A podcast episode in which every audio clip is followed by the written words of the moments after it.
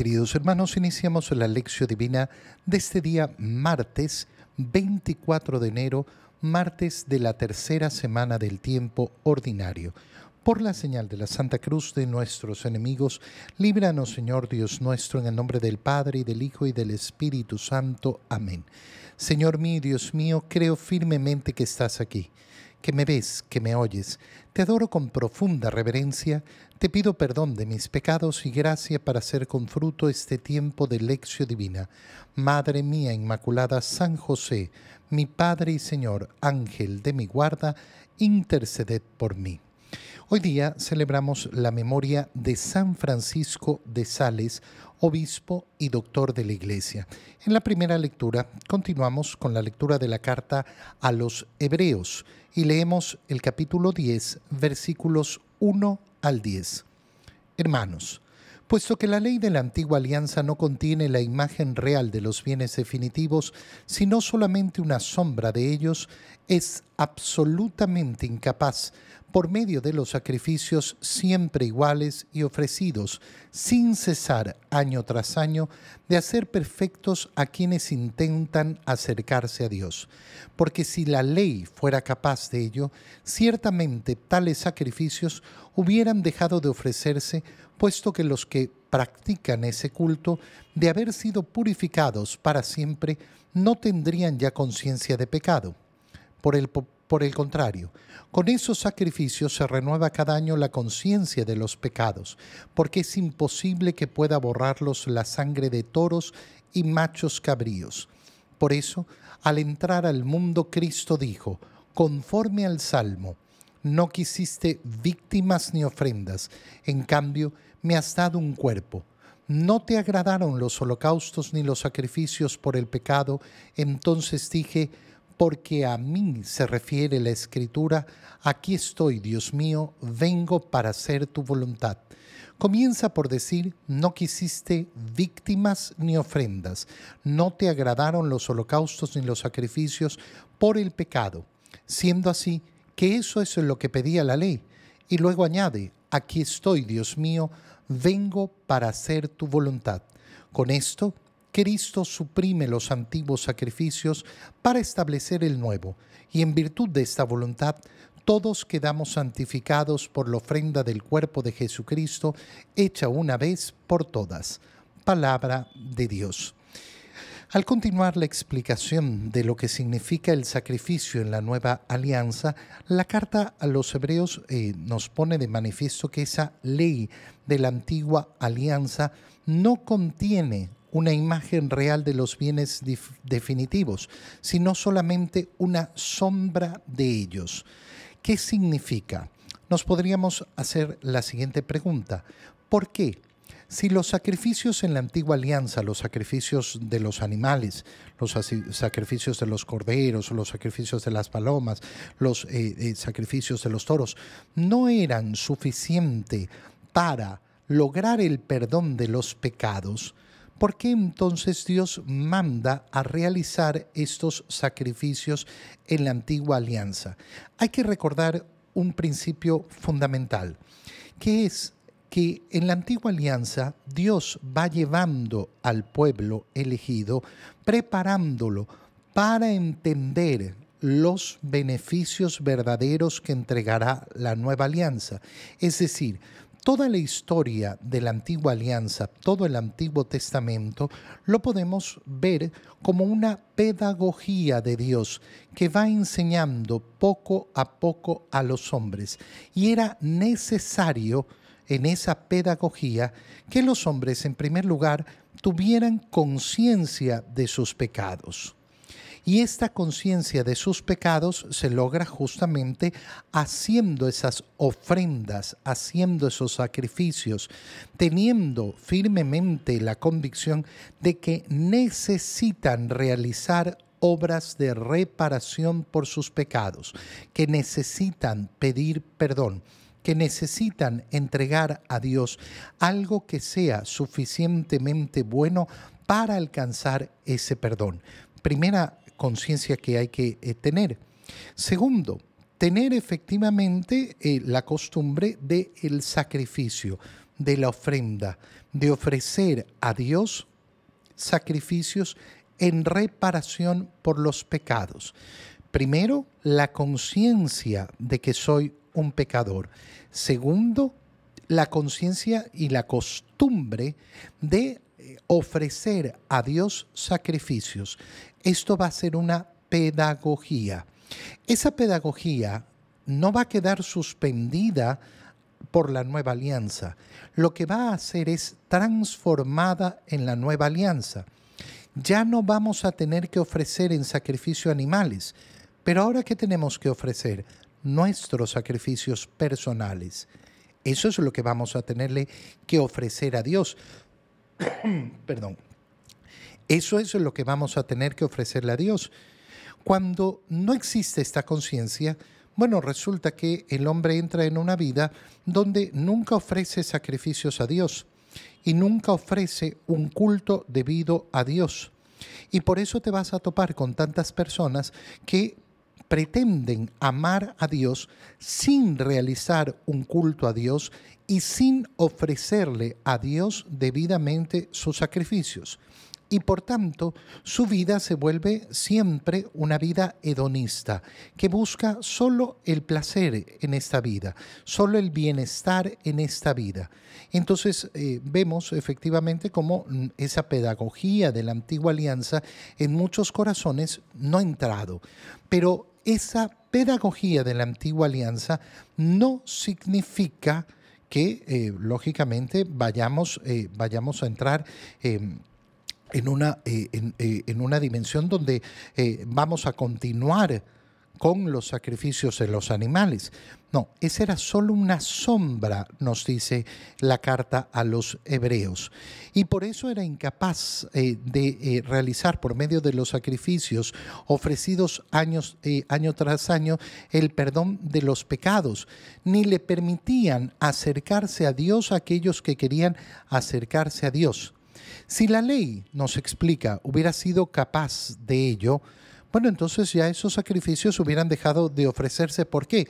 Porque una vez que yo ofrecí en sacrificio la sangre de los animales, he sido redimido de mis pecados y ya no tengo que volver a hacerlo. Pero sin embargo, esos sacrificios se seguían renovando año a año para renovar esa conciencia de los pecados, eh, sabiendo que no iban, no iban a quitarse. Pero entonces sucede el evento verdaderamente salvífico, es decir, el evento Cristo. Y al entrar Cristo al mundo, dice, y comienza a citar el, el Salmo, no quisiste víctimas ni ofrendas, en cambio me has dado un cuerpo. No quisiste víctimas de animales, pero me diste un cuerpo para ofrecértelo eh, el, sacrificio que va a ofrecer Cristo es su propio cuerpo, su propia sangre. Por eso el sacrificio que nosotros tenemos que ofrecer a Dios es exactamente el mismo. Ofrecer nuestro propio cuerpo, nuestra propia vida. Eso es lo que verdaderamente vale a los ojos de Dios. El ofrecimiento de las cosas materiales, claro que es bello, en la medida que efectivamente representa el de nuestra alma, pero es ofrecerme a mí mismo. Esto lo podemos paragonar de una manera muy sencilla. Un padre puede decir, no, yo me sacrifico mucho por mis hijos, eh, trabajo todo el día y les doy todo lo que necesitan. ¿Les das tu tiempo? Eh, no, porque no tengo tiempo. Hermano mío, entonces, mm, todos tus sacrificios son externos pero no llegan a ser un sacrificio profundo, interno. No te estás ofreciendo a ti mismo. Y al final del día nosotros sabemos que el amor no se muestra cuando uno ofrece cosas externas. Se muestra verdaderamente cuando nos ofrecemos nosotros mismos al otro. Por eso el acto del matrimonio va a ser justamente ese. Dejar de pertenecerme a mí para pertenecerle al otro. Yo me entrego a ti son las palabras sacramentales con las que se une un hombre con una mujer. Yo ya no me pertenezco a mí mismo. He decidido por mi libre voluntad entregarme a ti. Por eso ya no son agradables los holocaustos ni los sacrificios por el pecado. Eh, aquí estoy, Dios mío, vengo para hacer tu voluntad. ¿Cuál es entonces el verdadero sacrificio que ofrecemos a Dios y el sacrificio que ha hecho Cristo? Hacer la voluntad del Padre. Hacer la voluntad del Padre. No habrá otro sacrificio que sea igual. No habrá otro que sirva verdaderamente. Hacer la voluntad del Padre será el verdadero sacrificio. Y por eso nuestra vida se resume en eso. ¿Qué busco yo? Hacer la voluntad de Dios. No quisiste víctima, sino eh, eh, que, que se haga tu voluntad. ¿Cuál ha sido la voluntad del Padre? Que el Hijo ofreciera su vida, su propio cuerpo, su propia sangre por salvación de cada uno de nosotros, de todos los hombres. Y con esto Cristo ha suprimido los antiguos sacrificios. ¿Qué nos está diciendo la carta a los hebreos? No podemos volver a la antigua alianza. No podemos pretender ofrecer otra cosa que no sea el cuerpo y la sangre de Cristo. En el ofertorio, en la misa, ¿qué ofrecemos? Oye, de repente vamos a alguna misa donde se comienzan a ofrecer tantas cosas, ¿no? No, que la procesión interminable de que traemos flores, traemos eh, sandalias, traemos Biblias, traemos no sé qué, traemos no sé cuánto, te ofrecemos. Pan y vino. Pan y vino, esa es nuestra ofrenda. ¿Por qué? Porque esos son los elementos que el Señor ha escogido para que nosotros podamos participar de su ofrenda. A eso sumamos todas nuestras ofrendas, toda nuestra vida, pero en el altar ofrecemos pan y vino que se convierten en cuerpo y sangre de Cristo. En el Evangelio, continuamos con la lectura del Evangelio de San Marcos y leemos el capítulo 3, versículos 31 al 35. En aquel tiempo llegaron a donde estaba Jesús, su madre y sus parientes. Se quedaron fuera y lo mandaron llamar. En torno a él estaba sentada una multitud cuando le dijeron, ahí fuera están tu madre y tus hermanos que te buscan. Él les respondió, ¿quién es mi madre y quiénes son mis hermanos? Luego mirando a los que estaban sentados a su alrededor dijo, estos son mi madre y mis hermanos, porque el que cumple la voluntad de Dios, ese es mi hermano, mi hermana y mi madre. Palabra del Señor. Fijémonos en varios particulares de este Evangelio, muy cortito, cuatro versículos que hemos eh, leído. Llegan donde estaban Jesús, su madre y sus parientes. La semana pasada ya hemos visto a los parientes de Jesús, que llegaron eh, porque decían que Jesús se había vuelto loco. ¿En base a qué? aunque a que ni siquiera tenía tiempo para comer. Y entonces para los parientes que no sabemos quiénes son los parientes de Jesús, los hermanos de Jesús, recuerda que la palabra hermanos y parientes en, eh, eh, eh, hebreo era la, la, misma. Cuando la escritura se refiere a los hermanos, se refiere a los parientes, no al hermano carnal, tal y como lo llamamos hoy en día, sino eh, una referencia general a toda, eh, a toda la parentela, toda eh, todos los parientes. Estos parientes de Jesús no sabemos quiénes son, pero ya los hemos visto catalogar a Jesús como loco. Ahora llegan con su madre. Posiblemente después de que Jesús no los, no los recibió o no les permitió que llevaran adelante su locura porque querían llevárselo esconderlo porque decían que estaba loco, fueron a buscar a María. María, ven, ven, ven a ver lo que hace tu hijo, eh, eh, habla con él. María, es interesante ponerse en esa situación. Habrá ido con estos parientes eh, viéndolos como no entendían, pero ella no es la encargada de poner en claro quién es Jesús, porque no es su misión porque no es su misión. Y esto María lo ha sabido hacer en todo momento, hasta la crucifixión de su hijo. Nunca vamos a ver a María dando un testimonio, sí, mi hijo eh, nació virginalmente, eh, mi hijo es el Hijo de Dios. No, no, no es parte de su misión durante este momento. Tendrán que acercarse a Jesús, confiar en Él y hacer lo que Él les diga. Hasta ahí es la misión de María. Después la veremos perseverando junto a su Hijo, junto a la cruz. La veremos perseverando junto a los apóstoles en la oración hasta el día de Pentecostés estará acompañando efectivamente a esa iglesia naciente, pero no le corresponde a ella en su misión estar diciéndole a los parientes en este momento, no, lo que pasa es que ustedes no entienden que Jesús, ella no va a realizar una defensa. Tendrán que acercarse. Entonces posiblemente, podemos imaginarnos, no, nos, no nos lo explica el Evangelio, que María haya ido eh, Mm, con esos parientes porque, ay, él iba horrorizada. No, se han horrorizado los parientes y ella acompaña eh, y va con ellos. Em, lo eh, hicieron llamar, lo mandaron a llamar, se quedaron afuera y lo mandaron a llamar. En torno a él estaba sentada una multitud cuando le dijeron, ahí afuera está, están tu madre y tus hermanos que te buscan. Y entonces el Señor aprovecha y dice, ¿quién es mi madre? ¿Y quiénes son mis hermanos? Luego, mirando a los que estaban sentados a su alrededor, dijo, estos son mi madre y mis hermanos. ¿Por qué? Porque el que cumple la voluntad de Dios, ese es mi hermano, mi hermana y mi madre. ¿De quién está hablando Jesús? Pensemos en María en primer lugar. ¿María cumple esta condición que ha dado el Señor? Sí, por supuesto. La condición es cumplir la voluntad de Dios.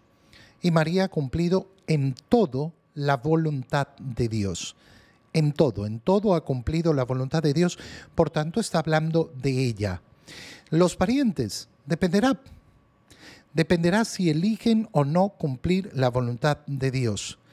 Pero todavía más, nos muestra el Señor esa nueva categoría de familia, de parientes, de hermandad a la cual nos invita. ¿Qué tengo que hacer para ser hermano de Jesús? Cumplir la voluntad de Dios. Con esto, el Señor, ¿qué está haciendo? Se está sacando de encima a estos parientes que pretenden tener una posición de poder sobre Él porque son su familia.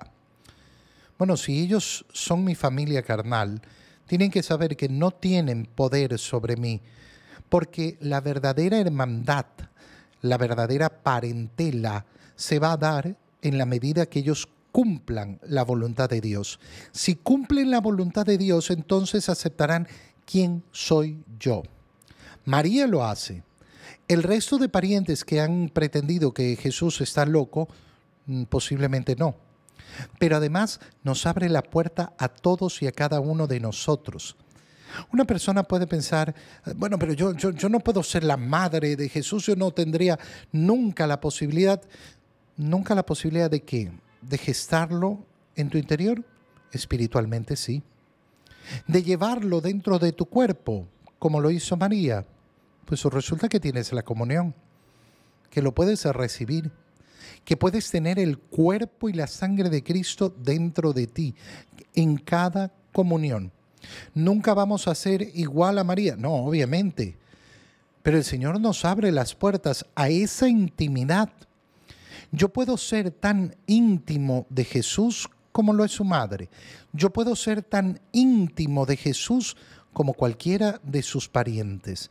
Yo puedo ser verdaderamente el hermano de Jesús. ¿Cuál es la condición? Cumplir la voluntad de Dios. Esto, lógicamente, se une con la primera lectura que hemos hecho. Porque, ¿qué es lo que nos ha mostrado? No quiero sacrificios ni holocaustos. ¿Qué es lo que quiero? que se cumpla la voluntad de Dios. Eh, eh, este, es, eh, este va a ser el modo de unirnos a Cristo, de unirnos al verdadero sacrificio que perdona los pecados, de formar la nueva alianza, de pertenecer a esta alianza. ¿Cuál es el modo? Cumplir la voluntad de Dios. ¿De quién depende? Ay, depende, depende de mí depende de mí. Qué importante es darnos cuenta en la vida que las cosas más importantes, más importantes, las que determinan nuestra existencia, dependen siempre de mí. ¿Qué hacen las personas normalmente? Querer sacarse de encima la responsabilidad. No, es que no, no, no dependía de mí, no dependía de mí, no dependía de mí. Las cosas más importantes en esta vida dependen solo y exclusivamente de las decisiones que cada uno toma. Te doy gracias, Dios mío, por los buenos propósitos, afectos e inspiraciones que me has comunicado en este tiempo de lección divina. Te pido ayuda para ponerlos por obra. Madre mía Inmaculada, San José, mi Padre y Señor, Ángel de mi guarda, interceded por mí. María, Madre de la Iglesia, ruega por nosotros. Queridos hermanos, que tengan todos un muy feliz día.